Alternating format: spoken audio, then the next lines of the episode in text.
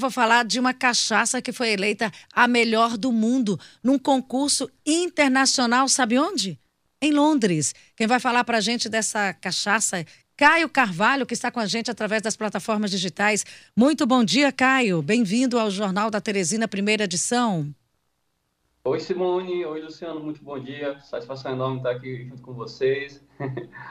O Caio é... produz uma cachaça que foi eleita em Londres a melhor do mundo nesse concurso internacional. Que cachaça é essa e de onde você fala, Caio? Hoje eu estou em São Paulo, mas eu trabalho aqui, né? Divido minhas atividades aqui entre São Paulo e o interior, que é do Ceará, Viçosa, onde produzimos a cachaça. É...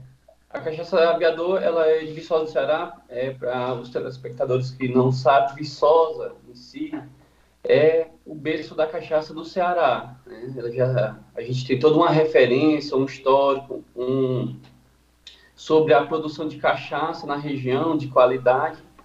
E a nossa marca, essa premiação só veio endossar o que a gente já sabia, que a região teria toda a condição e tem, na verdade, de produzir um, um produto superior em quesitos de qualidade. É, Caio, bom dia, é Luciano Coelho.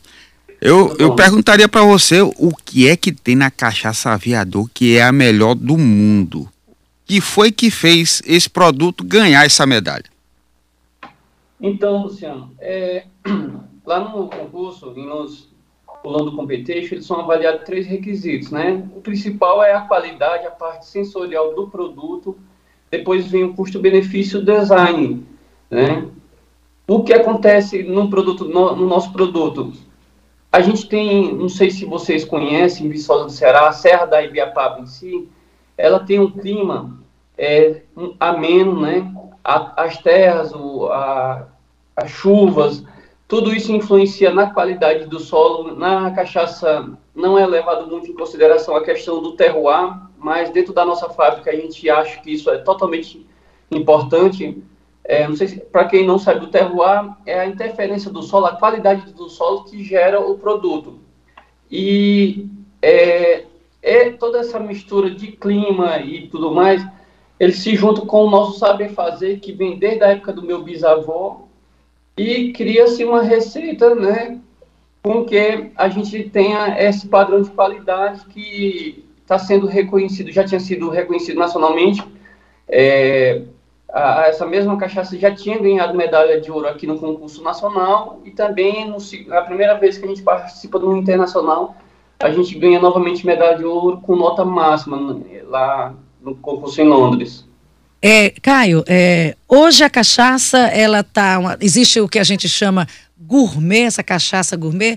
Tradicionalmente a cachaça era aquela vendida no boteco, uma coisa assim muito popular, preço baixo, mas o produto hoje está no outro patamar, tem outras, tem tecnologia, tem investimento. Hoje a cachaça é consumida por, por qual público e onde ela circula?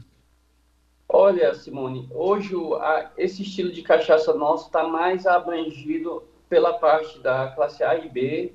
É, já os, os produtores têm feito um trabalho muito forte na valorização do produto. É, nós brasileiros temos uma missão de valorizar o que é nosso cachaça, é genuinamente brasileiro.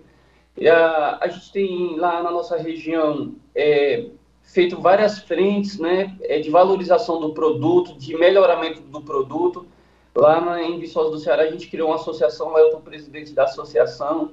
E assim, a aviador em si, a missão dela não é basicamente é, mostrar o quanto que a gente é bom, mostrar o quanto que a região é bom e fazer é, com que os demais produtores acreditem que é possível.